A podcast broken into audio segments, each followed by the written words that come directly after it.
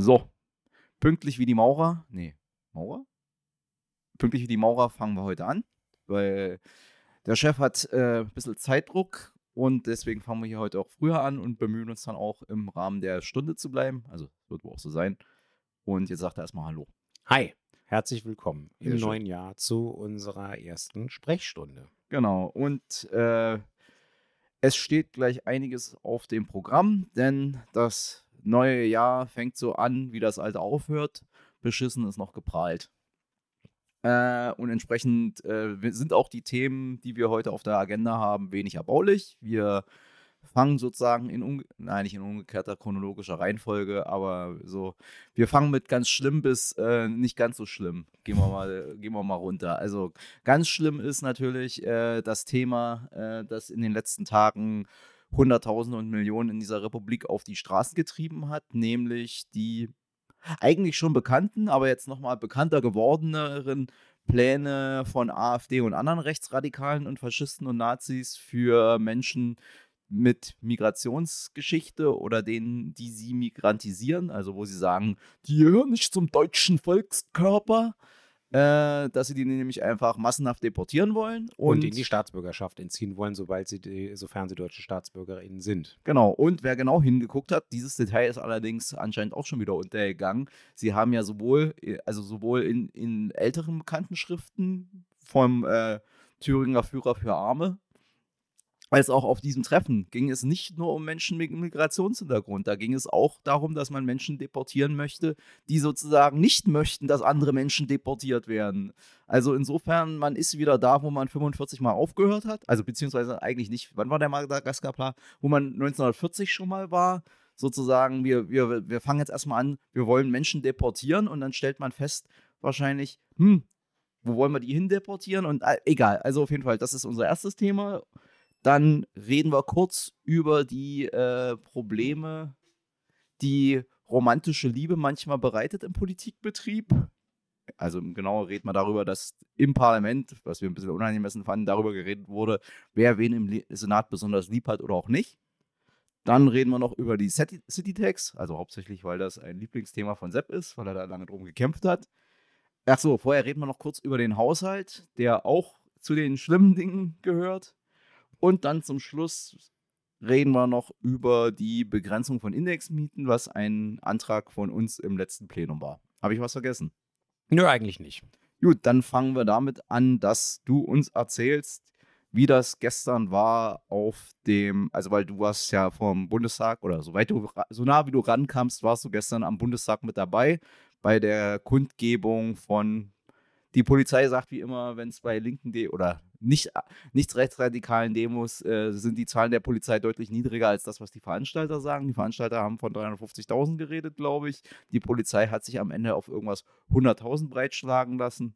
Wobei ich als erfahrener Demogänger und auch, äh, sagen wir mal, Love Parade-Gänger und so sage, für 100.000 musst du nicht äh, neben dem ganzen Gebe Gebiet um den Reichstag rum noch die Straße vom 17. Juli freigeben, weil die hätten da alle Platz gehabt, wenn es nur 100.000 gewen- gewesen wären.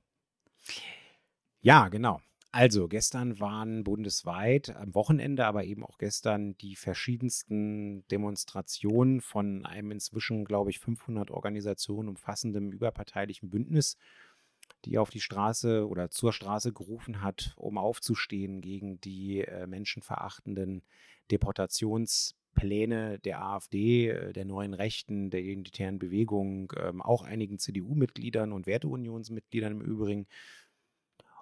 Und äh, das waren ja nicht die ersten Demonstrationen. Ihr habt ja möglicherweise über die Berichterstattung schon mitbekommen, dass äh, es ja auch logischerweise schon Demonstrationen unmittelbar nach der Veröffentlichung der Korrektivrecherchen äh, gegeben hat. Auch hier in Berlin gab es schon welche, an denen wir uns auch schon beteiligt haben. In Hamburg gab es jetzt äh, eine größere Demonstration. In München am Samstag eine, die sogar so viel Zustrom hatte, dass aufgrund der örtlichen Begebenheiten dann die Versammlungsleitung die Versammlung früher abbrechen musste, damit es da an der Stelle nicht zu ähm, ja, einer Gefährdung äh, einfach kommt von Leuten, die dann in entsprechenden Engpässen irgendwie unterwegs sind. Was soll ich sagen? Der Anlass, und da hat Hassan völlig recht, ist einer der denjenigen, die die AfD und äh, die neuen rechten Bewegungen schon länger beobachten, so wie wir. Also uns ist das nicht neu. Ähm, aber es hat offensichtlich dazu geführt, dass in der breiteren Mitte der Bevölkerung dann doch jetzt einige Leute hm, sozusagen aufgewacht sind und gemerkt haben, okay, das ist nicht einfach nur irgendeine normale Partei, die sozusagen deutlich rechts von der CDU steht, sondern es ist tatsächlich eine Partei, die, äh, sollte sie einmal ähm, alleine oder mit Hilfe von anderen konservativen Parteien Mehrheitsverhältnisse in Parlamenten bilden können, dann auch wirklich ja, mit äh, entsprechenden Plänen in den Aktentaschen äh, versucht dann das umzusetzen, was wir in Deutschland in der Geschichte schon mal erlebt haben. Äh, Margot Friedländer, die Berliner Ehrenbürgerin ähm, und Überlebende der Shoah, des Holocaustes, die hat letzthin auch nochmal angesprochen jetzt auf diese neueren Recherchen und auch auf die Proteste, die jetzt stattfinden, äh, gesagt, ähm, ja, das ist eine Stimmung, die wir im Moment im Lande haben und deswegen jetzt ja auch eben gut, dass sich Leute dagegen auflehnen, äh, die sie schon kennt, an die sie sich schon erinnert. Sie hat, glaube ich, gesagt, so fing es damals an. Ähm, also mit äh, immer mehr Sagbarem von äh, Rechtsradikalen, das dann übernommen wurde von sogenannten christlichen Politikern der, der Mitte oder der Mitte rechts, des Mitte-Rechts-Spektrums.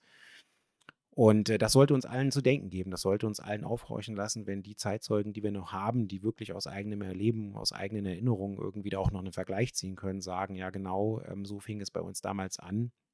Und äh, wir müssen zusehen, dass wir jetzt die Demokratie verteidigen.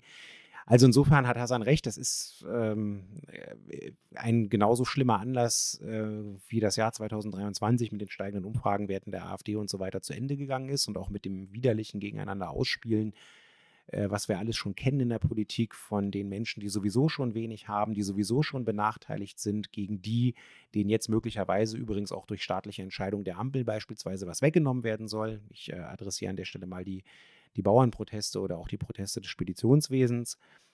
Da müsste man mal eine eigene Sendung drüber machen, weil es tatsächlich ähm, die Art und Weise, wie Landwirtschaft betrieben wird, äh, wie da welche Unternehmen aufgestellt sind, wie groß, wie klein die sind und wie unterschiedlich die von den verschiedenen EU-Regulierungen oder auch von jetzt den äh, Subventionsstreichungen der Ampel betroffen sind. Das würde eine eigene Sendung füllen. Da hat Carola Rakete sozusagen auch schon ähm, in, einem, in einem coolen ähm, Snippet irgendwie einiges zu gesagt. Ähm, ich will aber trotzdem sagen, warum oder euch einen Eindruck schildern von dem, wie mir das da gestern gegangen ist. Mir hat das tatsächlich gestern extrem viel Mut gemacht, auf dieser Versammlung zu sein. Es sind unfassbar viele Leute dorthin geströmt. Ähm, wenn man sich alleine die Quadratmeterfläche mal nimmt und das irgendwie hochrechnet mit äh, vier Personen pro Quadratmeter, äh, dann kommt man tatsächlich schon auf die 350.000 Leute und es musste dann eben zusätzlich noch die Straße des 17. Junis für den Autoverkehr kurzfristig gesperrt und eben aufgemacht werden für die Demonstrierenden. Die Spreebrücken auf der anderen Seite zum Hauptbahnhof waren geschlossen, weil da auch niemand mehr rübergekommen ist, weil einfach kein Platz mehr war. Ähm, der ganze Platz zwischen dem Kanzleramt und dem Paul-Löbe-Haus war voll. Äh, die, ganze, die ganze Allee zwischen dem Paul-Löbe-Haus und dem Reichstagsgebäude war voll. Ähm, da hatte ich auch wirklich Schwierigkeiten, zum linken Treffpunkt äh, überhaupt durchzukommen man hat dann andere Leute getroffen. Also es war wirklich extrem viel los. Extrem viele Leute waren da. Und ähm, ja, das ist eine Größe von einer Versammlung gewesen, die ich äh, schon lange nicht mehr erlebt habe und vor allen Dingen eine, die sich ja ganz dezidiert gegen die AfD äh, und auch die neuen rechten Bewegungen und so weiter positioniert hat. Ähm, es sind viele Leute da gewesen, das ähm, habe ich auch gehört, die haben gesagt, äh, schon in der Bahn auf dem Weg dahin, dass das jetzt die erste ja, richtige Demo ist, zu der sie gefahren sind. Ähm, wir hatten dann auch selbst gebastelte Pappschilder dabei und so weiter, wo sie was draufgeschrieben haben. Also viele Familien, die unterwegs gewesen sind ähm, also wirklich ein ganz, ganz breites Bündnis aus der Mitte der Gesellschaft. Natürlich waren auch organisierte Blocks dabei, IG Metall, Gewerkschaften, Linke, Grüne. Ähm, Sozialdemokraten waren auch dabei, besonders witzig, weil ähm, auf der Versammlung wurde auch deutlich gemacht, dass die Politik der Ampel natürlich ein Problem ist. Also ich glaube, der eine Redner, das war, glaube ich, ähm, der Geschäftsführer von Campact, der hat es tatsächlich sehr, sehr deutlich auch in den Mittelpunkt gestellt und nicht einfach nur gesagt, äh, hier gegen die AfD und die sind sowieso widerlich und gegen die müssen wir jetzt hier aufbegehren, sondern er hat halt auch tatsächlich ähm, versucht, in einer kleinen Analyse in seiner Rede auf den Punkt zu bringen, dass es auch einfach ein ja, hausgemachtes Problem der herrschenden Ampelregierung ist, dass die AfD und andere Leute äh, im Moment so viel, ohne dass sie irgendwas Konzeptionelles selber tun, einfach aufsaugen und aufsammeln. Also es ähm, ja, waren wirklich gute Redebeiträge auf der Bühne. Ähm, und es war ein Gänsehautmoment, als alle Leute die Handykameras angemacht haben und dann da tatsächlich das Regierungsviertel illuminiert haben, dazu gesungen haben und Widerstand gezeigt haben. Also mir hat das Mut gemacht, weil ich Ende des letzten Jahres, das könnt ihr, habt ihr auch nachgehört, vielleicht im Jahresrückblick, auch mit Hassan zusammen, wir waren schon auch ein bisschen resignierend, weil ähm, sich so viele Menschen wie wir ähm, und vor allen Dingen noch mehr in der Zivilgesellschaft wirklich tagtäglich den Arsch aufreißen, in den verschiedenen freien Trägern, in denen sie arbeiten, in der, in der ehrenamtlichen Flüchtlingsunterstützung, in der ganzen Unterstützung für Menschen, die sich hier integrieren wollen. Ähm, ja, da, da, war man ja schon am Verzweifeln und hat gedacht, irgendwie, wann stehen hier eigentlich Leute auf? Wann merken Leute eigentlich, dass das hier kein Spaß ist, was hier stattfindet? Gerade und dass unsere Demokratie mal wieder versucht wird, von innen heraus sozusagen Schritt für Schritt äh, in Auflösung zu bringen. Und ähm, ja, das hat jetzt wirklich Mut gemacht. Ich hoffe, es bleibt nicht nur bei einem Strohfeuer, ähm, und zwar von den Protestierenden. Ich hoffe, das ist jetzt wirklich ein Movement, was sich in diesem Jahr immer wieder an verschiedenen Kristallationspunkten auch irgendwie durchziehen wird, ähm, bis wir dann äh, im Herbst auch die wichtigen Landtagswahlen haben in äh, Sachsen, ähm, Thüringen und Brandenburg. Denn das wird der Lackmustest sein dafür, wie wehrhaft in Anführungszeichen unsere Zivilgesellschaft ist. Und ansonsten kann ich nur sagen, ja, führt bitte alle ähm, Gespräche. Ähm, das wird wehtun. Ähm, aber stellt euch den Aussagen und den Personen entgegen, die so nach dem Motto, jetzt kann ich es endlich wieder sagen, weil es sagen ja teilweise auch nicht nur AfD-Politiker, sondern auch bis hin zu Leuten wie Friedrich Merz und Markus Söder irgendwie Dinge, Stichwort Ausländerfeindlichkeit, Abschottung. Ähm, ne, da, da findet ja eine Diskursverschiebung statt. Also stellt euch dem entgegen, konfrontiert diese Leute und sagt ihnen nein das, was du da sagst, ähm, ist keine Meinung, das ist mit den Menschenrechten nicht vereinbar, das ist mit Artikel 1 Absatz 1 Satz 1 Grundgesetz nicht vereinbar, das ist mit dem Sozialstaatsprinzip, das der Ewigkeitsklausel des Grundgesetzes unterliegt, nicht vereinbar und so weiter und so weiter. Also wir haben jetzt hier wirklich einen, einen harten Diskurskampf vor uns, ähm, wo wir Stellung beziehen müssen auf der einen Seite und auf der anderen Seite ähm, die Ampel so unter Druck setzen müssen, insbesondere die FDP, aber eben auch die SPD und Grünen, die das im Moment geschehen lassen, äh, dass sich hier sozusagen die äh, Wirtschafts-, Sozial- äh, und äh, Fiskalpolitik deutlich ändert. Denn äh, wenn das so weitergeht, dann ist äh, Christian Lindner der Brandbeschleuniger für die Umfragewerte der AfD und eben auch für die ähm, Vergiftung des Diskurses insgesamt. Ja, und genau deswegen bin ich auch als unsere hauseigene Cassandra da nicht ganz so optimistisch wie du. Ja, das ist natürlich schön, dass da jetzt äh, viele Menschen auf die Straße gegangen sind. Nur die Frage ist halt, wer ist denn der Adressat und was äh, sind denn sozusagen die jetzt notwendigen Maßnahmen? Und ja, da ist auf den Demos was gesagt worden, aber das Problem ist halt, wenn da Sozialdemokraten und Grüne dabei sind, dann frage ich mich, für wen oder gegen wen protestieren die denn jetzt eigentlich? Weil, wie gesagt, ein Teil, also nicht jeder, aber ein Teil derer, die jetzt sozusagen so nach dem Motto ist, jetzt auch eher alles egal, da kann ich auch AfD wählen, macht das ja durchaus.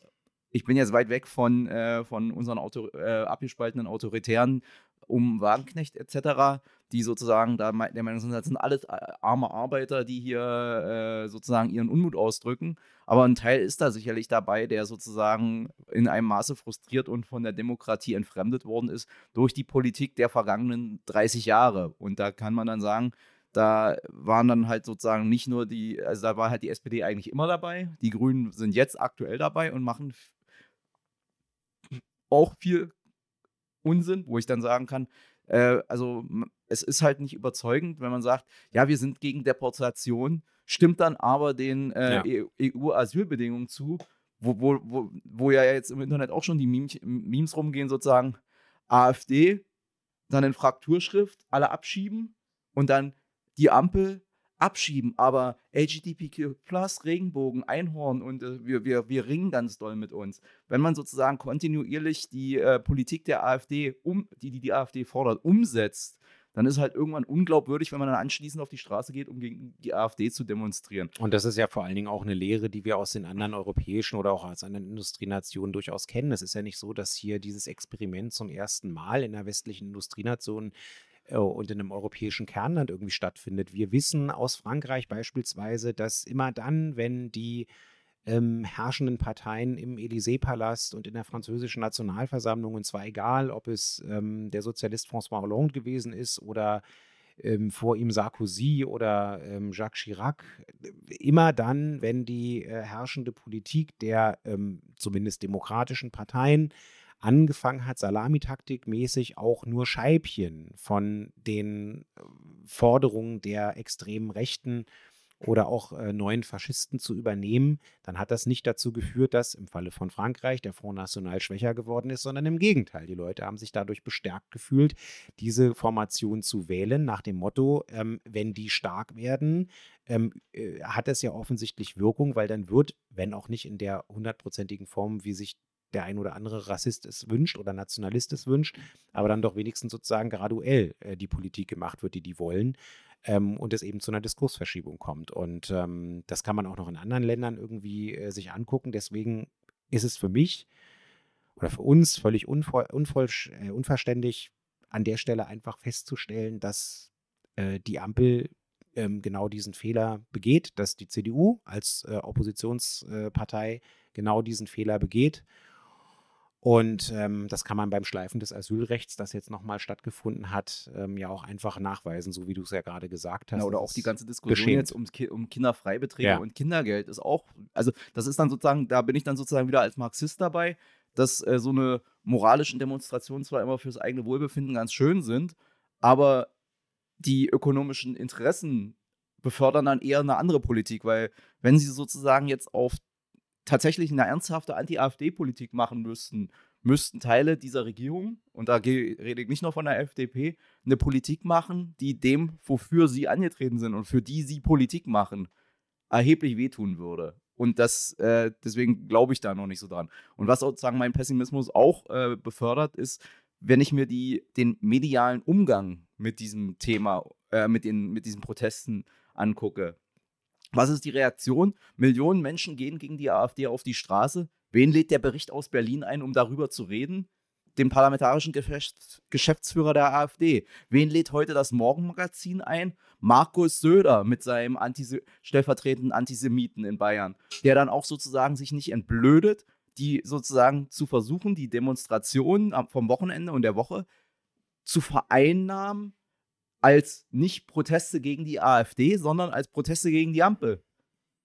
Und dann, ja. dann, dann, stehen da äh, diese, diese Anzug, äh, die, die Kleiderpuppen, die da als Journalisten im Studio sind, da schnappen äh, nach Luft, versuchen vielleicht gelegentlich mal noch eine kritische Nachfrage zu stellen, sind aber offensichtlich durch Jahrzehnte dieses Polittheaters und Journalistentheaters, in dem die alle sozialisiert sind, völlig unfähig dazu, ernsthaft mit der, mit der Situation umzugehen und machen einfach alle weiter nach Schema F. Weil, wie gesagt, dass die AfD da ist, wo sie ist, das liegt ja nicht nur an der verfehlten Politik, das liegt ja auch daran, wie mit ihnen journalistisch umgegangen worden ist. Ja. Und da macht man jetzt einfach weiter. Angemessen wäre es gewesen, äh, Vertreterinnen und Vertreter dieses äh, breiten Bündnisses äh, zum Beispiel in so einem Fernsehformat dann eben äh, mit führenden Ampelpolitikern zu kontrastieren, ähm, um dann irgendwie mal deutlich zu machen, wie die Vorschläge derer, die dort auf die Straße äh, gegangen sind, äh, für eine Korrektur der Ampelpolitik aussehen, damit die Politik der Bundesregierung eben äh, keinen Brandbeschleuniger für die Umfragewerte der AfD darstellen. Aber naja, das hat nicht stattgefunden. Vielleicht findet es ja noch statt in den nächsten Tagen.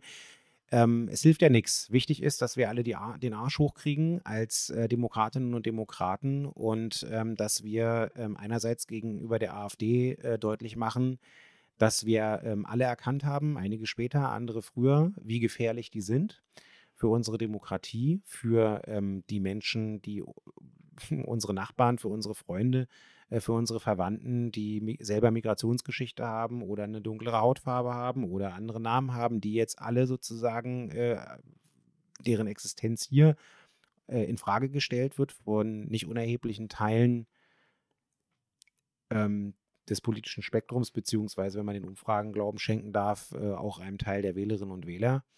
die das quasi billigend in Kauf nehmen, indem sie irgendwie aus äh, wie auch immer gearteten unterkomplexen Gründen da meinen, ähm, in der Umfrage oder dann Gott bewahre in der Wahlkabine ihr Kreuz bei den neuen Nazis der AfD zu machen. Ganz widerlich. Also was braucht man eigentlich noch, ähm, um hier tatsächlich ähm, gegen die vorzugehen? Und ähm, ja, das war auch ein bisschen dann ähm, äh, vorgelagert äh, im Abgeordnetenhaus auch äh, die Debatte der Aktuellen Stunde. Stimmt, genau, da waren wir dann auch noch. Also da war das ja auch Thema, beziehungsweise da hatten. Äh, Haben wir es zum Thema gemacht, gemeinsam mit den Grünen? Ja, also CDU und SPD hatten das ja im Prinzip auch als Thema. Auch, nee, die na, CDU und SPD wollten zuerst, ähm, oder andersrum, die wollten, glaube ich, zuerst über irgendwas anderes sprechen. Ja, aber dann hatten sie auch Tages... Also die, der Titel war irgendwie anders. Es war wenn die CDU dabei ist, das hat man ja dann auch in der Debatte gemerkt, die CDU, also deswegen mein, mein Glauben daran, dass mit bürgerlichen Politikern oder überhaupt bürgerlichen äh, Antifaschismus ernsthaft machbar ist, wurde auch, also nicht machbar ist, wurde da erneut bestätigt, weil ja auch der sozusagen, nachdem man sich dann hat sozusagen durch den durch die Gewalt der, äh, der, äh, der, der Argumente, beziehungsweise durch, die, das, durch das Gewicht der Diskussion in der Gesellschaft dazu hat nötigen lassen, von Seiten der Koalition vielleicht sich doch einen Tagesordnungspunkt zu diesem Thema zu beantragen, was wir hier gerade besprochen haben, hat man es dann natürlich wiederum in ein Kleid kleiden müssen, wo, wo, wo man im Prinzip direkt wieder mit dem Hufeisen um ja. sich geworfen hat, was ja dann auch der Fraktionsgeschäftsführer der äh, Fraktionsvorsitzende. Äh, Fraktionsvorsitzende der CDU gemacht hat, der sozusagen, es geht um Rechtsradikalismus und rechtsradikale Deportationspläne. Womit steigt er in die Rede ein? Die bösen Islamisten und die bösen Linksradikalen. Ja. Wo man ja auch denkt, ey Junge, du bist doch. Aber zumindest hat er sich mal die Haare gekämmt diesmal. Äh, oder legen lassen, keine Ahnung. Aber ansonsten war das, was er da erzählt hat, wirr wie eh und je. Genau, also die Debatte dazu im Abgeordnetenhaus in der aktuellen Stunde war insofern gut, als dass es tatsächlich an herausgehobener Stelle, nämlich in der aktuellen Stunde, äh, tatsächlich um etwas ging, was eben seit den Enthüllungen der Korrektivrecherchen ja, offensichtlich auch mehr Leute umtreibt als vorher und dass man äh, das auf den Straßen wahrnehmen konnte. Deswegen war es auch angemessen, dass das Abgeordnetenhaus sich ähm, damit auseinandersetzt. Die ähm, Reden, ähm, es war eine Vorsitzendenrunde, der regierende Bürgermeister hat auch am Ende gesprochen, waren ähm, bis auf die Rede äh, von der CDU, von den demokratischen Parteien auch tatsächlich dem Ernst der Lage angemessen. Wir haben eine kleine Änderung vorgenommen. Äh, normalerweise ist es so, dass wenn Vorsitzendenrunden vereinbart sind, dann die ganzen zehn Minuten alleine von den jeweiligen Fraktionsvorsitzenden bestritten werden und dann am Ende eben vom regierenden Bürgermeister. Wir haben das diesmal bei uns in diesem Fall äh, bewusst etwas anders gemacht, weil wir ähm, als Linksfraktion ja ähm, in Anführungszeichen das Glück haben, dass wir Menschen, also nicht nur People of Color äh, und von Rassismus sozusagen direkt betroffenen Personen bei uns in der Fraktion haben und denen im Parlament eben auch direkt eine Stimme geben können, sondern wir haben mit Ferhat Kotschak jemanden, der ähm, zusammen mit seinen Eltern aufgrund eines ähm, bewussten Versagens der Sicherheitsbehörden, die nämlich davon wussten, dass Nazis und einer von denen war auch ähm, AfD-Funktionär, einen ähm, lebensbedrohlichen Anschlag auf Ferhat und seine Familie organisiert haben, es halt unterlassen haben, äh, ihn sozusagen trotz der entsprechenden Hinweise äh, zu warnen und das auch zu unterbinden. Deswegen gibt es ja auch nicht umsonst einen Untersuchungsausschuss im Berliner Abgeordnetenhaus, um das ähm, bei Ferrat, aber auch insgesamt in Neukölln da mal aufzudecken, äh, bis hinein in die Sicherheitsbehörden, was da eigentlich, warum nicht stattgefunden hat, äh, beziehungsweise stattgefunden hat in Bezug auf ähm, die Bedrohung durch diese rechten Netzwerke von, von Zivilgesellschaft in Neukölln. Und ähm, weil wir eben jemanden so unmittelbar und direkt Betroffenen haben, ähm, und zwar auch eben von Gewalt und eben diesem versuchten Mordanschlag Betroffenen haben, haben wir ähm, Ferrat auch drei Minuten äh, Redezeit äh, gegeben, der dann wirklich ganz unmittelbar und ausschließlich aus dieser betroffenen Perspektive, also er hat da eigentlich weniger als Abgeordneter, sondern tatsächlich als unmittelbar Betroffener von Rassismus und von, von diesen Mordanschlägen irgendwie berichtet. Und ähm, ich fand das gut, weil ähm, dadurch nochmal an dieser herausgehobenen Stelle eben auch ganz deutlich wurde, wie sich Menschen aktuell und auch schon seit längerer Zeit fühlen, die eine andere Hautfarbe haben, die anderen Namen haben, die sich gegen ähm, Rechtsradikalismus und Rechtsextremismus engagieren in, in, in, ihrem Kiez und dafür ins Fadenkreuz äh, von genau solchen Truppen kommen. Ähm, das fand ich sehr gut. Und ähm, was ich völlig unangemessen fand, war, dass der CDU-Fraktionsvorsitzende, der hat ja vor uns gesprochen, ähm, wusste natürlich, welche Rednerinnen und Redner für uns sprechen werden. Also Carsten Schatz und als Fraktionsvorsitzender, dann eben auch Ferrat als ähm, Betroffener, ähm, der dieses, die, der das genutzt hat, um ähm, gegen Ferrat auszuteilen und sozusagen seine Perspektive und auch sein Reden äh, im Plenarsaal dazu in Frage zu stellen nur weil ihn an anderer Stelle irgendwie seine relativ dezidierten und auch manchmal ein bisschen hart formulierten ähm, Positionierung und Kritikpunkte an den Sicherheitsbehörden auf den Nerv gehen als CDU, äh, als CDU-Fraktionschef. Das mag ja alles so sein.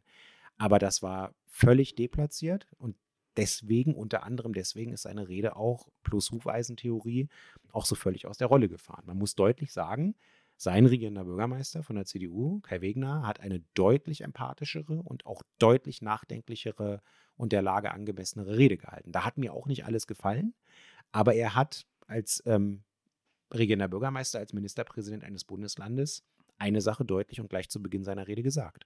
Und zwar, dass er sich nicht hätte träumen lassen, dass er im Jahre 2024 im Parlament so deutlich, wie er es jetzt sagt, sagen muss, unsere Demokratie ist in Gefahr von innen und von außen.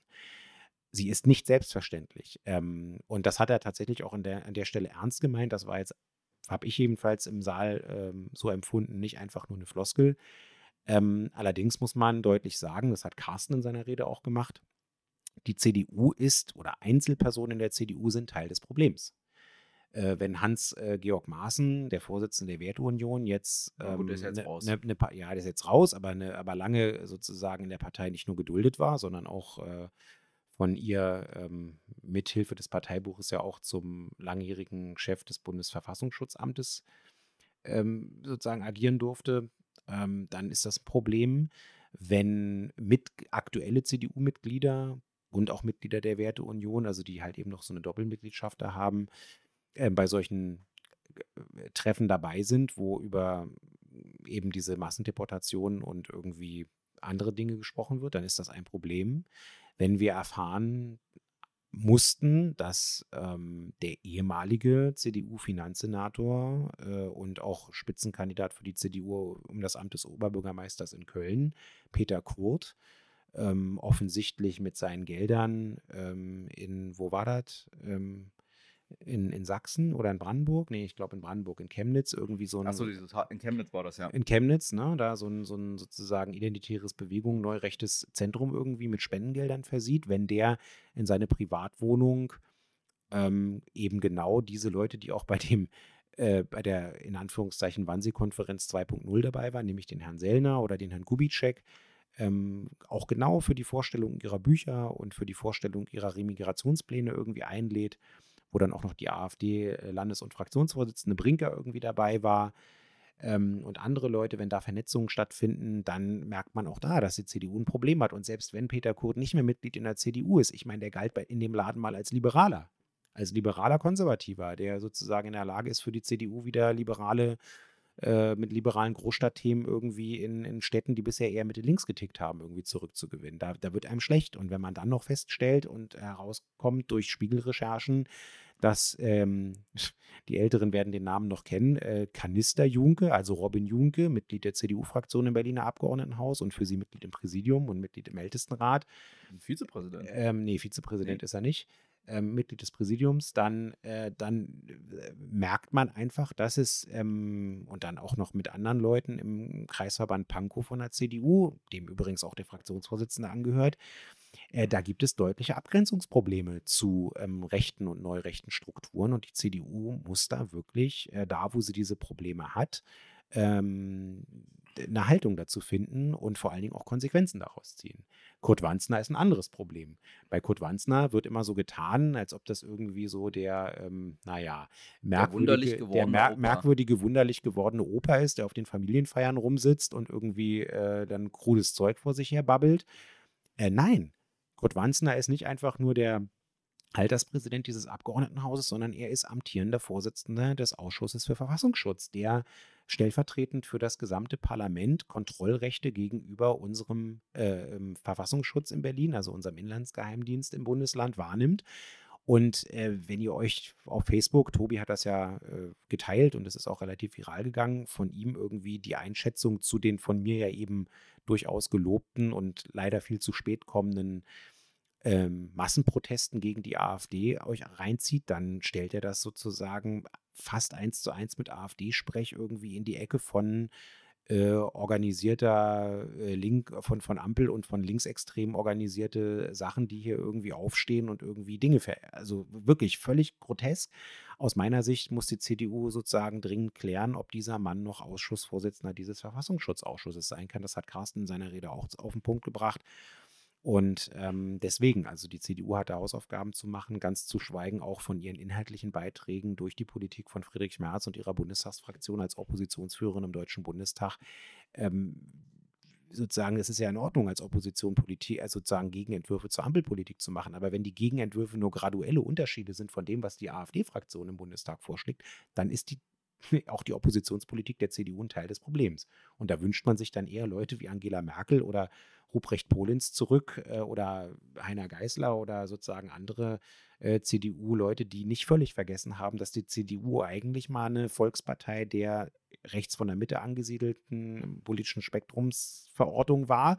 Ähm, aber eben auch noch mit, mit sozusagen Brücken in die, in, die, in die gesellschaftliche Mitte hinein. Und die sehe ich im Moment, wenn sie überhaupt noch da sind, immer weniger. Und wenn, dann reißt Friedrich Merz die gerade alle ein. Na gut, ich halte jetzt nicht den Atem an, um darauf zu warten, dass die CDU da einen äh, konstruktiven Umgang mitfindet, weil, habe ich ja auch schon öfters gesagt, der Konservatismus als solcher und wahrscheinlich auch der Liberalismus ist jetzt sozusagen einfach inhaltlich an seine Grenzen gestoßen, weil wir jetzt einfach in einer gesellschaftlichen Situation sind, du mit äh, bürgerlichem Konservatismus und Liberalismus in den Formen, wie sie heute existieren, mit den Glaubensgrundsätzen, die die haben, du einfach nicht in der Lage bist, konstruktive Antworten auf die Probleme der Gesellschaft zu geben. Und wie immer, wie gesagt, das sage ich dann als Historiker, wie immer, wenn, er, wenn ein Bürgerlicher keine Antwort hat auf ein Problem, dann äh, findet er keine Lösung, sondern einen Schuldigen, auf den man mit den Fingern zeigen kann und den man zum Sündenbock dafür machen kann. Und das sind im Moment halt nicht, also einerseits Menschen mit Migrationsgeschichte und andererseits so also ich finde, das regt mich auch immer auf, wenn ich dann die Grünen verteidigen muss. Wir haben ja selber genug Kritik an den Grünen. Aber das merkt man tatsächlich im Umgang mit manchen Leuten. Da sind, der, da sind die Grünen, da kannst du sagen, es regnet. Scheiß Grüne! Also, deswegen, das ist ein hochgradig irrationaler Umgang und der wird halt von der März-CDU auch in erheblichem Maße ja. befeuert. Wo man, weil man, wenn man daran erinnern muss, die Grünen sind jetzt gerade mal zweieinhalb Jahre an der Regierung. Vorher waren die 16 Jahre lang nicht an der Regierung. Also, wenn die Grünen so effizient wären, dass sie das Land so gegen die Wand fahren können in zweieinhalb Jahren, wie jetzt manche tun, dann wäre ich ja schwer beeindruckt. Meine Kritik an den Grünen ist eher, dass sie. Äh, wie gesagt, wir haben selber genug Kritik an den Grünen und deswegen nervt mich das halt immer, wenn ich dann sozusagen irgendwie mich in bestimmten Runden dann zum Verteidiger der Grünen aufschwingen muss, weil, wie gesagt, man kann ja Kritik an den Grünen üben, man muss Kritik an den Grünen üben, man kann Kritik an der SPD üben, man muss Kritik an der SPD üben, aber nicht die und die Form und der Inhalt der Kritik, der im Moment virulent ist in diesem Land, weil das ist einfach scheiße. Ganz genau. Und das ist halt einfach wirklich nur noch Affekt. Da ist kein Nachdenken mehr, ja. das ist nur noch so was Böses. Die Grünen. Ja. Genau, gut. aber das bringt uns dann von der aktuellen Stunde und von diesem Themenkomplex dann tatsächlich auch in die, ähm, sag ich mal, Niederung der ähm, konkreteren, in dem Fall Landespolitik. Und du bist doch sonst ein, äh, ein ganz großer Verfechter. Ja, ich liebe die wir, wir, sind, wir sind doch hier ganz große Verfechter des Subsidiaritätsprinzips. Aber das heißt, Entscheidungen haben da gefällt zu werden, wo sie, wo sie gefällt werden ja, können. Aber mit Niederung, mit Niederung meinte ich, meinte ich auch gar nicht despektierlich, sondern sozusagen da, wo die Arbeit gemacht wird, im Maschinenraum äh, und so weiter. Und das ist genau. nun mal auch in den, äh, in den Landesparlamenten der Fall. Also, äh, wir hatten dann die Fragestunde. In der Fragestunde wurden viele Fragen gestellt. Ähm, wir wollen jetzt mal einen Komplex herausgreifen, äh, der dann auch ein Stück weit einen, einen, Brückenschlag macht von dem, was wir gerade gesprochen haben. Ne? Politikverdrossenheit, Zuspruch für rechte Parteien ähm, und was sind eigentlich auch die politischen Ursachen dafür. Ähm, und dann eben der Brückenschlag zu den ganz konkreten landespolitischen Themen und das, was in Zukunft geht, also in diesem Jahr und im nächsten Jahr oder was in Zukunft auch nicht geht. Und da sind wir bei der Haushaltspolitik. Ähm, sowohl wir als auch die Grünen haben nämlich, ähm, nachdem der Finanzsenator ähm, das Haushaltswirtschaftsrundschreiben rumgeschickt hat, danach gefragt, ähm, wie denn jetzt die weiteren Schritte auf Grundlage dieses Schreibens sind, ähm, um das zu exekutieren, was da drin steht. Na, vielleicht Das zum Vorspruch. Und ich, das, wollte ich, das, wollte, Haushaltsgrundschreiben das wollte ich gerade machen. Ihr erinnert euch ja, wir haben ähm, in der letzten Plenarsitzung vor, der, ähm, vor dem Jahreswechsel, ähm, das ist auch so üblich, äh, sehr intensive und auch leider etwas kürzere und deswegen noch intensivere Haushaltsberatungen abgeschlossen. Ähm, wir haben also den ersten, also nicht wir, aber die CDU und die SPD haben ihren ersten Doppelhaushalt äh, für das äh, Berliner, ähm, also für das Land Berlin und die Bezirke beschlossen. Und ähm, ihr wisst, was unsere zwei Hauptkritikpunkte waren. Ähm, es war zum einen die äh, unverantwortliche, sofortige Verfrühstückung der von Rot-Rot-Grün noch gebildeten Rücklagen, die wir gebildet haben, um sozusagen klug zu investieren und bei geringeren Steuereinnahmen, äh, sag ich mal, die Notwendigkeit von Kürzungen abzufedern oder zumindest zeitlich zu strecken, so dass hier nicht irgendwie sofort die Abrissbirne durch die soziale Infrastruktur ähm, und die freiwilligen Aufgaben dieser Stadt gehen. Und wir haben prophezeit und gesagt ähm, und auch kritisiert, äh, dass äh, obendrauf, also obwohl sie alle, alle ähm, Rücklagen, die wir hatten, also roundabout äh, viereinhalb Milliarden Euro, also wir hatten noch ein bisschen mehr Rücklagen, aber die viereinhalb Milliarden Euro haben sie sofort eingestellt, um irgendwie überhaupt ihren Haushalt zu finanzieren. Äh, Und dann stand aber trotzdem noch eine Lücke da. Und diese Lücke sind immerhin weitere vier Milliarden Euro. Mindestens. Also mindestens, also roundabout äh, 2 Milliarden Euro pro Jahr, also 24 und 25, wo sie ungedeckte, im Haushalt ungedeckte Schecks in dieser Größenordnung aufgestellt haben. Also sprich, die haben Leuten Dinge versprochen und haben Sachen in den Haushalt reingeschrieben, ähm, in dem Wissen, dass äh, im Umfang von 4 Milliarden Euro das nicht gedeckt war, ein ungedeckter Scheck. Und das bedeutet dann wiederum, dass dieses Geld unterwegs in Anführungszeichen eingesammelt, also gekürzt werden muss. Wir benutzen das Wort sparen nicht, weil sparen falsch ist an der Stelle, sondern es wird dann einfach gekürzt. Und äh, diese Kürzungen werden dann auch ähm, in der Regel nicht vom Parlament gemacht, sondern ähm, die pauschalen Minderausgaben wie die ungedeckten Schecks heißen, werden im Haushaltsvollzug von der Exekutive unter Federführung der Finanzverwaltung und dem Platz des regierenden Bürgermeisters gekürzt. Und das ist heftig. Ähm, und wir haben auch prophezeit, dass das nicht lange halten wird. Ähm, und genauso ist es gewesen. Im äh, Januar hat dann der Finanzsenator sein Haushaltswirtschaftsrundschreiben rumgeschickt und hat gesagt, jede Senatsverwaltung muss jetzt, weil die Bezirke durch eine politische Entscheidung erst einmal, da kommen wir gleich noch zu, erst einmal ausgeklammert wurden, muss jede Hauptverwaltung, jede Senatsverwaltung ähm, 5,6, 5,2 Prozent äh, vom Budget ähm, erst einmal einsparen, Moment. kürzen.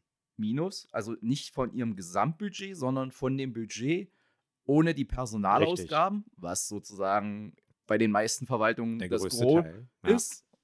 Und dann noch irgendwas. Ich weiß aber gerade nicht. Also Personal und Naja, das wissen sie ja selber noch nicht so genau, weil es hat ein paar Tage gedauert. Äh, da sind dann die ersten SPD-Senatoren aufgestanden und haben gesagt, äh, wenn das bei mir gemacht wird, bedeutet das das, das und das. Also Kürzungen in der und der Größenordnung. Und wenn wir das tun, dann, Beispiel in Senatorin Spranger, haben wir ein massives Problem mit äh, der Aufrechterhaltung der inneren Sicherheit.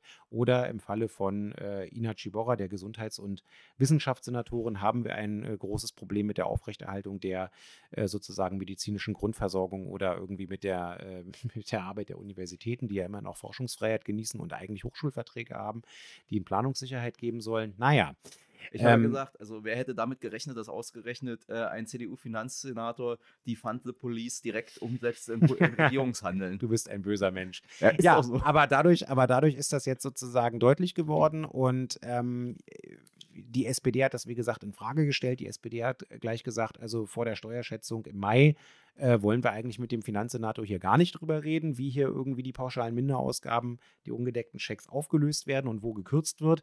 Äh, hinzu kommt, ähm, dass es, ähm, wir haben auch danach gefragt, ähm, wir haben es auch prophezeit, bevor der Haushalt beschlossen wurde, dass wir Nachtragshaushalte vom Senat vorgelegt bekommen müssen. Das wird auch gar nicht anders gehen, denn wir haben jetzt hier noch so eine Sachen zu erledigen wie eine begrüßenswerte Entscheidung, die wir ja auch unter Rot-Rot-Grün schon angeleiert haben, dass wir hier ähm, das äh, Fernwärmenetz ähm, und die GASAG-Anteile rekommunalisieren wollen. Gute Sache, aber dafür wird man einen Nachtragshaushalt brauchen. Dann haben wir immer noch die Frage der Umsetzung äh, auch für die, für die Landesbeamten des äh, Tarifabschlusses. Ähm, das muss auch noch gemacht werden. Das kostet auch irgendwie nicht unerheblich Geld. Ähm, und dann stehen auch noch, äh, steht auch noch an, wenn dann das Rechtsgutachten da ist und dann irgendwie die parlamentarischen Rechtsprüfungen sozusagen vertieft abgeschlossen wurden, immer noch äh, die Auflegung des Sondervermögens, ähm, um uns hier klimaresilient zu machen. Ähm, jo, also alles ähm, heftige Geschichten, wo ich mir relativ sicher bin, dass wir in diesem Jahr dann doch noch Haushaltsberatung bekommen werden und zwar in Form von Nachtragshaushaltsberatung. Ähm, aber es wird, wie gesagt, Auswirkungen haben. Im Bezirk Mitte ähm, hat unser Jugendstadtrat ähm, schon darauf aufmerksam gemacht, zusammen mit der dortigen Zivilgesellschaft und den Trägern, äh, dass Mitte nicht im, in der Lage sein wird, ähm, das zu stemmen, was da jetzt ähm, auf sie zurollt als Bezirk. Deswegen habe ich gerade gesagt, Vorsicht, Augen auf. Wenn die CDU-SPD-Koalition sagt, die Bezirke werden ausgeklammert, fragt mal und guckt mal äh, in Mitte nach, was da los ist, ähm, weil da droht jetzt schon die Haushaltssperre beziehungsweise der Abriss der, ähm, der sozialen Infrastruktur in Form von Jugendclubs und anderen Aufgaben, die der Bezirk dort für den sozialen Zusammenhalt unternimmt. Also eine heftige Geschichte. Naja, noch ein Punkt, also jetzt mal jenseits von dem Inhaltlichen, wir versuchen ja immer ein bisschen den diesen Polit, also im Englischen gäbe es jetzt den Unterschied zwischen Politics und Policies. Also das war jetzt der ganze Policy-Teil, aber der Politics-Teil fand ich an der Stelle auch ziemlich. Da konnte ich mich auch schon wieder aufregen, wie der sozusagen, wie der Finanzsenator auf diese Fragen oh ja, von Grünen und SPD, äh, Grünen und Linken geantwortet hatte. Ja. Das war eine Frechheit. Die also, Metapher weil, mit den Weihnachtsgeschenken. Ja, ne? weil es, konter, es konterkarierte den äh, sozusagen die, die, äh, die, die Kontrollfunktion des Parlaments, die zum Beispiel via Anfragen in der Fragestunde ausgeübt und mit praktischem Leben erfüllt wird, absolut, weil er gab auf die ziemlich, teilweise ziemlich konkreten Fragen in keinster Form eine konkrete Antwort, ja. sondern versuchte auch noch, also nicht mal so nach dem Sinne, ja, ich weiß, wir haben ja ein Problem, also auch wieder an der Stelle, zeigte er überhaupt kein Bewusstsein für den Ernst der Lage und des, äh, der Situation, sondern der schäkerte da rum und versuchte irgendwie geistreich und witzig zu sein, was sich dann aber in semi-cleveren Wortspielchen und Spitzfindigkeiten erschöpfte. Indem er zum Beispiel sagte, O-Ton, naja, ähm, die Haushaltssituation kann man ungefähr vergleichen mit folgender Situation. Stellen Sie sich vor, man geht Weihnachtsgeschenke einkaufen und vergisst ein paar davon zu bezahlen. Und dann müssen die halt später bezahlt werden. Also erstens würde ich gerne wissen, in welchem Laden ja. Stefan äh, ähm, äh, Evas einkauft. Ähm, mir geht das weder beim Online-Shopping noch, geschweige denn beim, beim analogen Shopping irgendwie so, dass mir das jemals jemand hätte durchgehen lassen.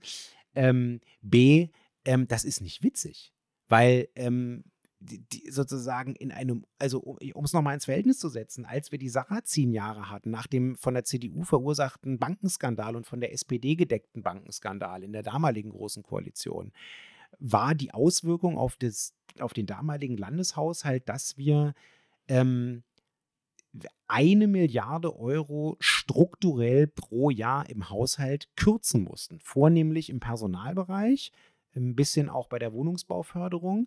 Ähm, der Haushalt damals war kleiner, keine Frage vom Volumen her, aber ähm, es war halt eben, also, aber die Milliarde hat reingehauen, sparen bis es quietscht. Und wir haben damals, damals Infrastrukturen verloren, die wir bis heute nicht wieder haben oder wo es Jahre, Jahrzehnte gedauert hat, die wieder aufzubauen oder die Personalkürzung sozusagen zurückzunehmen. Stichwort ähm, das damalige Einsparziel von 100.000 Vollzeitäquivalenten im, ähm, im, im, Landesdienst. Ähm, äh, das, das haben wir alle tagtäglich gemerkt, dadurch, dass die Stadt ihre Aufgaben nicht mehr so vernünftig uns gegenüber erbringen konnte, wie sie vorher äh, in der Lage war. Ähm, und da sind ja teilweise Sachen bei, die die Existenzen bedrohen. Also wenn ihr eine, beim Standesamt eine Geburtsurkunde braucht für alle möglichen familienunterstützenden Leistungen für das Kind, äh, dann könnt ihr da nicht einfach drauf warten. Wenn ihr eine Sterbeurkunde braucht, dann bra könnt ihr da auch nicht einfach lange drauf warten. Äh, äh, oder wenn ihr irgendwie eine Eheurkunde braucht, äh, weil davon viele Dinge abhängen. Das ist da alles irgendwie, das ist ja einfach nicht irgendein Kinkerlitzchen-Kram, der da abläuft. Ja, mal ganz zu schweigen davon, dass wir das natürlich auch alles irgendwie digitalisieren müssen. Anderes Thema. Ähm, Aber da, der, da haben ja die Grünen in ihrer Nachfrage, beziehungsweise auch da war wieder das Thema, äh, wie, wie sich an die Geschäftsordnung des Hauses gehalten wird, aber egal, äh, hat ja sozusagen der Grüne die eine Nachfrage dann mit eingeleitet. Und dann halten sie es jetzt für eine super clevere Idee, bis Mai weiter Geschenke einzukaufen, ohne zu wissen, ob und wie sie die dann bezahlen wollen. Ja. Wo Ja. auch dann auch wieder keine wirkliche Antwort kam. Ja. Also sozusagen, er ist ja dann auch noch über seine eigene Metapher gestolpert. Ganz genau. Also und äh, wie gesagt, also es ist wirklich krass und äh, wir sind jetzt eben in einer Situation, wo ähm, diese CDU-SPD-Regierung im Kleinen hier in Berlin das macht, was im Großen die Ampel ähm, auch äh, verbockt, nämlich ähm, in einer ähm, Rezessionssituation, in der wir uns ja befinden. Also wir haben die Bundesrepublik Deutschland äh, im, im vergangenen Jahr minus 0,3 Prozent Wirtschaftswachstum gehabt. Das bedeutet, da bleiben real Jobs auf der Strecke, da ähm, sozusagen haben insbesondere die Bevölkerungsteile, die es ohnehin schon schwer haben, weil sie im Niedriglohnsektorbereich oder im Transferleistungsbezug sind oder in dem Bereich sind, wo man, sag ich mal, zum, zum Leben zu viel und zu sterben zu wenig hat. Ähm, das sind ja genau die Haushalte, die darunter leiden. Ich habe ja in Berlin immer wieder darauf hingewiesen, wie viele Haushalte das sind, die mit nur 950 Euro netto als Haushalt im Monat über die Runden kommen müssen. Und das sind Hunderttausende. Ähm, und auch in der, äh, in, der, in der Ebene danach, zwischen 950 und 1200 Euro Haushaltsnettoeinkommen, sind es auch Hunderttausende Haushalte, äh, die nur dieses Geld zur Verfügung haben. Und ähm, die sind unmittelbar und direkt davon betroffen, wenn der Staat nicht in der Lage ist, eine vernünftige ähm, sozusagen steuerliche Umverteilung zu machen zu ihren Gunsten, ähm, die, wenn der Staat nicht mehr handlungsfähig ist, äh, Stichwort Energieschulden-Härtefallfonds, den haben wir unter R2G mit unserem Nachtragshaushalt, mit unserem Schutzschirm ähm, in der unmittelbaren, äh, durch den Ukraine-Krieg äh, ausgelöste in der Energiekrise irgendwie aufgelegt. Und äh, das ist jetzt abge ab abgewickelt worden. Das gibt es nicht mehr. Genauso wenig, äh, wie es den Mietenstopp bei den landeseigenen Wohnungsunternehmen gibt. Ist, ist ausgesetzt worden. Und jetzt flattern hier die Mieterhöhungen für die städtischen Wohnungsbaugesellschaften rein.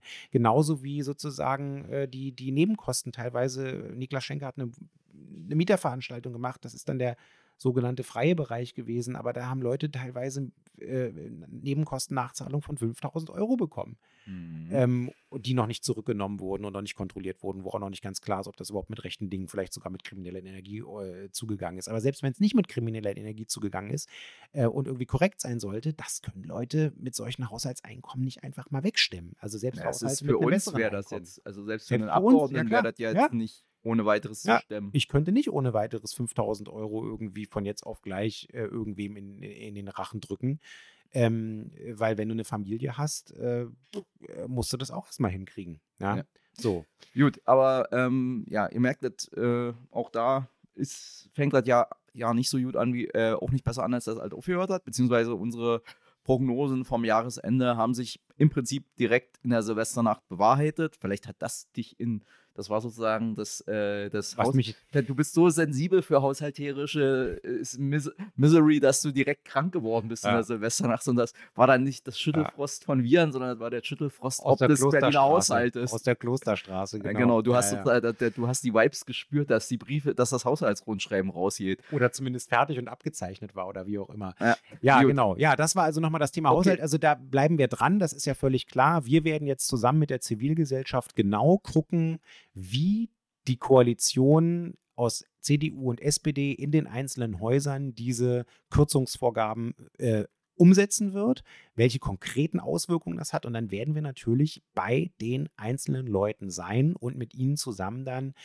ähm, den Protest organisieren und im Abgeordnetenhaus so gut wir können A, ähm, Transparenz herzustellen durch die Ausübung unseres Kontrollrechtes und B, natürlich auch noch einmal unsere Alternativen auf den Tisch legen.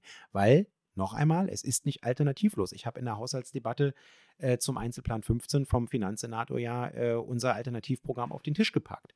Wir können die Transaktionskredite erhöhen um Investitionen, nachhaltige Investitionen zu tätigen und damit hier natürlich auch ähm, die Binnenkonjunktur anzukurbeln. Wir können, äh, da werden wir gleich noch was zu sagen, bestimmte Steuereinnahmen erhöhen. Und zwar äh, durch die ähm, Änderung der Übernachtungssteuer, durch die Erhöhung der Grunderwerbsteuer, ähm, um mal nur ein paar Beispiele zu nennen. Ähm, und dadurch können wir sozusagen die Situation zumindest ein klein wenig verbessern. Und nicht last but not least, ähm, können wir mit unseren landeseigenen Unternehmen besser umgehen, zum Beispiel auch, indem die ähm, sozusagen Kredite aufnehmen, um wiederum auch nachhaltige Investitionen zu tätigen, von denen äh, wir alle was haben, insbesondere auch die nachfolgenden Generationen. Weil wenn äh, wir jetzt irgendwie Zurückhaltung üben und äh, ne, also die ähm, unterlassenen Investitionen von heute sind die Schulden von morgen. Und wir haben jedes Jahr eine achtprozentige äh, Steigerung alleine durch die Inflation bei den Baukosten. Das wird alles noch teurer, wenn wir da jetzt einfach die Investitionen unterlassen. Gut. Ähm, ich mache dann jetzt mal eine kurze Programmanpassung, weil Ja. es ist jetzt schon 10 vor Ja, wir 2 müssen ein und du willst ja pünktlich los. Deswegen streiche ich jetzt einfach mal aus dem Programm hier die Frage mehr mit wem im Berliner Senat und wie man damit umgeht. Ich verlinke dazu die Rede, die ich sehr gut fand, die du da gehalten hast im, äh, in der Plenarsitzung. Verlinke ich dann hier dazu. Da kann man sich das angucken, weil da ist das eigentlich alle da gesagt, was man dazu sagen kann. Und wie immer, wenn es um private Bettgeschichten geht, ist natürlich jeder in dieser Stadt besser informiert, als wenn es um konkrete Sachpolitik geht, mal gefühlt, sage ich so. Und wir gehen direkt weiter, was du ja jetzt schon angeteasert hast, nämlich auch eins deiner Projekte, das du schon zur Koalitionszeit, also als wir noch in der Koalition mit der SPD und den Grünen saßen, angeleiert hast, nämlich, dass die Übernachtungssteuer in Berlin nicht nur für äh, Leute sind, die hier touristisch in der Stadt unterwegs sind, sondern auch Geschäftsreisende. Und ich bitte dich darum, das ein bisschen ausführlicher zu machen, weil ich muss mal kurz um die Ecke. Ja, das mache ich sehr gerne, wunderbar. Also, äh, Citytax, Übernachtungssteuer, ähm, ihr wisst es vielleicht, äh, Berlin und auch andere Kommunen und Städte erheben diese örtliche Aufwandsteuer, wie man äh, im Technokratensprech sagt. Warum tun sie das? Ähm, sie tun das, weil Menschen, die zu uns in die Städte und in die Kommunen kommen und ähm, dort einen Tagesaufenthalt haben oder auch sogar übernachten oder auch längere Zeit übernachten, hier unsere Infrastruktur nutzen, Schrägstrich abnutzen. Ja? Ähm, die benutzen unseren öffentlichen Nahverkehr. Ja, dafür zahlen sie Geld, aber wir wissen alle, äh, alleine von den Ticketeinnahmen äh, lebt die BVG und lebt auch die S-Bahn nicht. Es ist immer auch ein öffentliches Zuschussgeschäft. Ähm, und ähm, sie benutzen unsere Straßen, sie benutzen unsere Brücken ähm, und nehmen sozusagen auch andere öffentliche Dienstleistungen in Anspruch. Das kostet Geld und deswegen ist die Idee mit einer örtlichen Aufwandsteuer gewesen, äh, diese Leute auch in einer angemessenen Art und Weise, in einer verhältnismäßigen Art und Weise eben an diesen entstehenden Kosten zu beteiligen. Und ähm, dagegen ist natürlich sofort geklagt worden von irgendwie einschlägigen Verbänden und auch irgendwelchen Einzelpersonen, die gesagt haben, ah nee, das geht ja alles nicht. Ähm, und äh, im März 2022 gab es dann endlich das lang ersehnte Grundsatzurteil des Bundesverfassungsgerichts zur Verfassungsmäßigkeit der Übernachtungssteuer insgesamt. Und das Bundesverfassungsgericht hat sehr deutlich zum Ausdruck gebracht, ja, diese örtliche Aufwandsteuer ist verfassungskonform und sie ist insbesondere auch verhältnismäßig, also angemessen. Das war schon mal eine gute Nachricht, weil damit ähm, war klar, dass das auch weiter erhoben werden kann. Jetzt gab es allerdings 2014 ein ähm, Urteil vom Bundesverwaltungsgericht, das ähm, insinuiert hat, dass man aber bei der Erhebung der Übernachtungssteuer eine Differenzierung vornehmen sollte. Und zwar äh, eine, eine Unterscheidung zwischen ähm, steuerpflichtigen Privatpersonen und Geschäftsreisenden. Mit anderen Worten, ähm, bis zum Urteil des Bundesverfassungsgerichtes ist es so gewesen, dass in Berlin, aber ich glaube auch in den anderen Städten und Gemeinden, die die Übernachtungssteuer erheben, die Geschäftsreisenden ausgenommen wurden von der, von der Entrichtung der Übernachtungssteuer. Also sprich nur private touristische Aufenthalte und Übernachtungen besteuert wurden. Das war schon aus unserer Perspektive immer ungerecht ähm, und auch eine eigentlich nicht zu rechtfertigende Ungleichbehandlung, auch verfassungsrechtlich nicht, weil nach dem Grundgesetz ist wesentlich Gleiches auch gleich zu behandeln. Und aus meiner Sicht gab es eigentlich keinen äh, wesentlichen Unterschied zwischen einem Geschäftsreisenden und einem ähm, sozusagen privat reisenden äh, Touristen, wenn man so wollte. Denn beide haben in gleicher Art und Weise hier Hotels in Anspruch genommen, äh, öffentliche Dienstleistungen in Anspruch genommen, Infrastruktur abgenutzt etc. beim Geschäftsreisen ist es ja auch oft so, wenn die dann irgendwie von Montag bis Donnerstag da sind auf dem Kongress oder sogar Longstayer sind, also jede zweite Woche montags bis donnerstags hier sind und irgendwie sich da in einem Hotel äh, schon jahreweise irgendwie durchbuchen, ähm, die, die sind ja nicht ausschließlich nur geschäftsreisend hier unterwegs, sondern wenn die fertig sind mit ihrem, mit, mit ihrer Arbeit oder mit ihrem, mit ihrem Messeaufenthalt, dann sind die natürlich auch touristisch unterwegs in Berlin und gehen auch mal, was weiß ich, ins Museum, äh, sich den Fernsehturm angucken oder weiß der Fuchs was. Ähm, und das war dann schon einigermaßen ungerecht, dass dann irgendwie der studentische Tourist hier unterwegs ist mit irgendwie einem kleinen studentischen ähm, Einkommen äh, auf der einen Seite und auf der anderen Seite irgendwie der Geschäftsreisende von irgendeinem DAX-Konzern irgendwie dann, äh, der das ohnehin abrechnen kann in seinem Konzern, dann irgendwie sein, der DAX-Konzern dann irgendwie verschont wurde. So. Und das Bundesverfassungsgericht hat eben in dieser Entscheidung im März 22 auch deutlich gesagt, ja, auch die Steuer für Geschäftsreisende ist in Ordnung. Steuerprivilegierung Privilegierung an dieser Stelle sind nicht notwendig. Das habe ich damals schon gelesen bin dann mit dem Bundesverfassungsgerichtsurteil zur, zu den Grünen und zur SPD gegangen und habe gesagt, Leute, lasst uns dann doch jetzt endlich unser Übernachtungssteuergesetz ändern und äh, die Geschäftsreisenden ebenfalls zur Kasse bitten. Die Grünen waren sofort dabei, die SPD war ein bisschen zögerlich. Der Wirtschaftssenator Schwarz ähm, hat das zuerst so ein bisschen abgelehnt. Das kann man auch in der Zeitung nachlesen. Also Tagesspiegel, Morgenpost haben über meinen Vorschlag berichtet und haben dann hinterher den Finanzsenator, äh, den, den, den Wirtschaftssenator gefragt, der dann gesagt hat, ah, nee, eigentlich lieber nicht. Und mh, wir müssen auch die Wirtschaft hier wieder auf Vordermann bringen nach der ganzen Corona-Geschichte und so weiter. Sollten wir erstmal nicht machen. Ich habe dann aber beharrlich intern weiter Gespräche geführt und es ist dann so gewesen, dass äh, Finanzsenator Schwarz und auch der wirtschaftspolitische Sprecher der CDU, wir haben im Casino zusammengesessen, dann gesagt haben, ja, okay, hast uns überzeugt, wir machen das, aber lass es uns bitte erst im März nach der Wiederholungswahl machen, weil vorher jetzt noch nicht.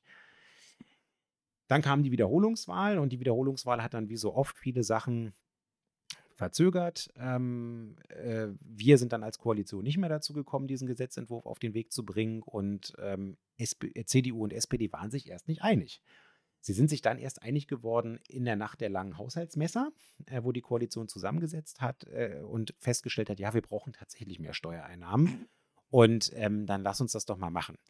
Ähm, und jetzt kommt der Punkt, der mich so ein bisschen aufregt. Also der eine Teil freut sich, weil es ist natürlich schön, wenn man auch als ähm, Opposition in der Lage ist, äh, mit Sachargumenten dann die Koalition davon zu überzeugen, einen, einen Vorschlag zu folgen, den man selber gemacht hat. Ähm, Linke und Grüne haben nämlich im September, weil von der CDU und von der SPD nichts kam, mhm. ähm, haben wir selber einen Gesetzentwurf dazu eingereicht, ähm, um halt eben auch noch bis zum 1. Januar, ne, September bis Ende Dezember. Du musst ja im parlamentarischen Verfahren, wenn du Gesetzesänderungen machst, auch bestimmte ähm, Fristen und bestimmte Abfolgen, die in der Verfassung vorgesehen sind, einhalten, damit du das zum 1. Januar scharf stellst. Und ähm, wir hätten auch noch die Möglichkeit gehabt, wenn wir uns wirklich dolle angestrengt hätten, auf Basis des bereits eingereichten Gesetzentwurfs von Linken und Grünen diese äh, Übernachtungssteuer, äh, dieses Übernachtungssteuerprivileg für die Geschäftsreisenden abzuschaffen, wirksam zum 1. Januar. Das hätten wir gerade so noch hinbekommen ähm, wenn die Koalition da mitgemacht hätte. Und auf meine Frage, weil das war ja kurz vor knapp, kurz vor Toreschluss im Hauptausschuss irgendwie, ja super, Sie haben sich jetzt politisch dazu geeinigt, dann lassen Sie uns doch machen. Ähm, der Gesetzentwurf von uns, und es ist der einzige, der ist ja bereits im Geschäftsgang, dann müssten wir den jetzt noch schnell durchziehen. Und dann hat sich doch Heiko Melzer, der parlamentarische Geschäftsführer der CDU im Hauptausschuss, breit grinsend hingesetzt, mit einer gewissen Arroganz der Mehrheit gesagt, nö, das machen wir nicht auf Basis des Oppositionsgesetzentwurfs, da reicht der Senat einen eigenen ein. Habe ich nochmal nachgefragt. Habe ich das gerade richtig gehört? Sie wollen den Senatsentwurf, also nicht mal einen Koalitionsfraktionsentwurf einbringen. Den kriegen Sie doch erst recht nicht rechtzeitig zum 1. Januar durchs Parlament. Ähm, weil das ja eine bestimmte, bei Senatsentwürfen eine bestimmte andere Abfolge noch voraussetzt, eigentlich. Und dann wurde gesagt, ja, man kann ja auch Steuergesetzänderungen auch unterjährig machen. Ist nicht so schön, aber das kann man auch machen. Ich so, ja, machen kann man das auch. Aber dann geht uns vielleicht für ein Quartal die entsprechenden Steuereinnahmen flöten und sie haben das Problem, dass sie eine Übergangsregelung finden müssen. Siehe da, ähm, uns ereilte jetzt die ähm, Vorlage des Senates und genau diese Vorlage sieht in Paragraph 12 Absatz 2 so eine Übergangsbestimmung vor für diese Stichtagsproblematik. Und es ist tatsächlich so, und das hat mir, haben ja auch die Hotels und hat ja auch der DIHOGA, der also der Hotel- und Gaststättenverband, bestätigt. Es ist jetzt so, dass alle bestätigten Reservierungen in den Hotels vor dem 31.03. so behandelt werden, wenn es Geschäftsreisen sind, dass sie von der Steuer befreit werden. Das führt dazu, dass uns Steuereinnahmen verloren gehen. Also wir rechnen eigentlich jährlich mit Steuermehreinnahmen von 25 Millionen Euro aus dem Bereich der Geschäftsreisenden. Wenn du das durch vier teilst, geht dir entsprechend für ein Quartal, gehen dir diese Steuermehreinnahmen flöten. Wahrscheinlich sogar noch mehr, weil ähm, mir aus den Hotels, äh, wir haben da ja auch Kontakte, bestätigt wurde, dass die jetzt wirklich zum Teil Buchungen für das Jahr 2026 und 2027 von der ähm, Übernachtungssteuer befreien müssen. Du meinst 24, 25? Nein, 26, 27. Ich habe ja, ich habe das in meiner Rede im Parlament ja auch gesagt. Das ist, das ist das Schreiben von der DEHOGA an die Hotels. Ähm, zu der Anwendung dieser Übergangsklausel, die in dem Gesetz drinsteht. Und äh, wie gesagt, ich habe mir das ja auch bestätigen lassen von meinen Freunden, die im, äh, äh in der Fünf-Sterne-Hotellerie arbeiten. Ja, es gibt natürlich einige Firmen ähm, oder auch ähm, sozusagen Selbstständige, die buchen, weil sie wirklich, keine Ahnung, jede Woche oder alle zwei Wochen oder alle drei Wochen von montags bis donnerstags als Long-Term-Stays sozusagen hier ähm, sich in einem Hotel einbuchen. Und das machen die nicht nur für ein Jahr, das machen die teilweise auch für zwei oder für drei Jahre im Voraus gebucht. Die haben dann immer ihr selbes Zimmer, das finden sie auch schön. Das ist sozusagen ihr Home mhm. away from home. Ähm, äh, kennen auch den ganzen Hotelbetrieb, sind da Stamm- und Dauergäste, sammeln da ihre ganzen äh, Punkte äh, in dem Punktesystem irgendwie noch ein und so weiter und so weiter. Und für die müssen jetzt die Hotel- ähm, äh, Leute sozusagen wirklich Buchung für Buchung durchgehen und gucken, ist die Reservierungsbestätigung vor dem 31.03. rausgegangen. Wenn, wenn die schon rausgegangen ist dafür, dann ist das von der Übernachtungssteuer zu befreien. Uns gehen die Einnahmen flöten und das Hotel hat nicht nur die Aufgabe, jetzt eben diese, händisch irgendwie sozusagen diese Reservierungsbestätigung durchzugehen, sondern die äh, müssen dann natürlich auch die ganzen äh, bürokratischen Aufbewahrungsfristen, die im Übernachtungssteuergesetz ja für die Geschäftsreisenden drin standen, ähm, und das sind in der Regel Zettel, das ist noch nicht digitalisiert oder nicht in allen Hotels digitalisiert, die müssen die aufbewahren, weil natürlich hm, äh, kann das Finanzamt ja vorbeikommen und gucken, ob die steuerlichen Privilegierungen der Geschäftsreisenden auch wirklich stimmen. Also ob der mhm. Übernachtungsgrund auch wirklich ein primär geschäftlicher war. Und dafür müssen dann eben diese ganzen Zettel da aufbewahrt werden. Also mit anderen Worten, ähm, äh, ein aus parteipolitischen Klein-Klein heraus, wir als CDU und SPD machen um Gottes Willen nicht, nicht mal mit einem gesichtswahrenden Änderungsantrag irgendwie eine Gesetzesänderung auf Basis von einem Koalition, äh, von, von, einem Oppositionsantrag, obwohl wir eigentlich in der Sache derselben Meinung sind. Ähm, nur wegen dieser Spielerei gehen uns jetzt Mehreinnahmen flöten. Die Hotels haben unnötig Bürokratie an der Stelle und wie gesagt, teilweise werden die Steuerbefreiung bis in die Jahre 26, 27 hineingehen.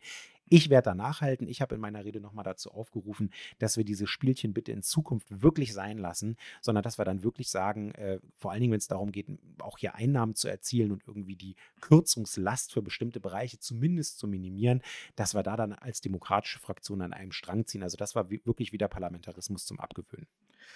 Oh Mann, oh Mann, oh Mann. Naja. Gut, haben wir das Thema auch abgehandelt und damit sind wir jetzt eigentlich auch schon durch. Das heißt, die Indexmieten machen wir beim können, nächsten Mal. Können wir, äh, machen wir nicht beim nächsten Mal, da denken wir nicht mehr dran. Das kann ich dir jetzt schon prophezeien. Da müsst ihr, verweisen wir einfach auf das Video äh, der Rede von Niklas Schenker, der hat dazu gesprochen für die Fraktion. Äh, genau, findet er die Fraktion, die Fraktion postet das auch bei, bei sich auf dem YouTube-Kanal dann immer, glaube ich zumindest. Jo. Und insofern müsst ihr dann sozusagen auf unsere Einschätzung und unsere Darstellung zu diesem Thema verzichten. Und ja, damit sind wir für heute durch. Und ja, wie, wie schon angekündigt, er geht nicht besser weiter, als es aufgehört hat. Und äh, wie gesagt, also Sepp ist teilweise ein bisschen optimistischer gestimmt. Ich bin nach wie vor pessimistischer und zynischer der, der Welt gegenüber eingestellt, aber das ist auch vielleicht eine Frage grundsätzlicher Lebenseinstellung. Äh, aber auf jeden Fall, wo wir uns einig sind, für heute sind wir hier fertig. Genau. Verabschieden uns bei euch, an, verweisen darauf, wenn ihr Fragen, Kommentare, Hinweise, Anregungen oder sonst was habt, könnt ihr uns die auf den üblichen Kanälen zusenden oder hier einfach in die Kommentare schreiben. Wir gucken sie uns auch an. Und allen Trollen sagen wir vielen Dank, dass ihr den Algorithmus äh, füttert dann kriegt ihr ja noch mehr von unseren äh, Inhalten und wir, wir sind ja sozusagen progressive Sozialisten und wir glauben daran, dass Bildung den Menschen besser machen kann, auch euch als Trolle. Und insofern verabschieden wir, äh, bin ich ja auch optimistisch. Ah. Egal, egal. Siehst du, wir, wir, wir sind ja immer noch ein Keimoptimismus. Wir, wir, sind ja auch, wir sind ja auch Dialektiker. Wir leben, den wieder, wir leben die Widersprüche. Genau. Gut, okay, das war's dann für heute also, und wir verabschieden uns bis zum nächsten Mal. Bis zum nächsten Mal und äh, falls ihr das als Podcast hört ähm, und es euch gefällt, dann lasst ein Like da und teilt es vielleicht auf euren Social Media Accounts. Ähm, und viel Spaß dabei. Genau, denn auch, den, auch das äh, Netz wollen wir nicht den Nazis überlassen. Tschö. Tschö.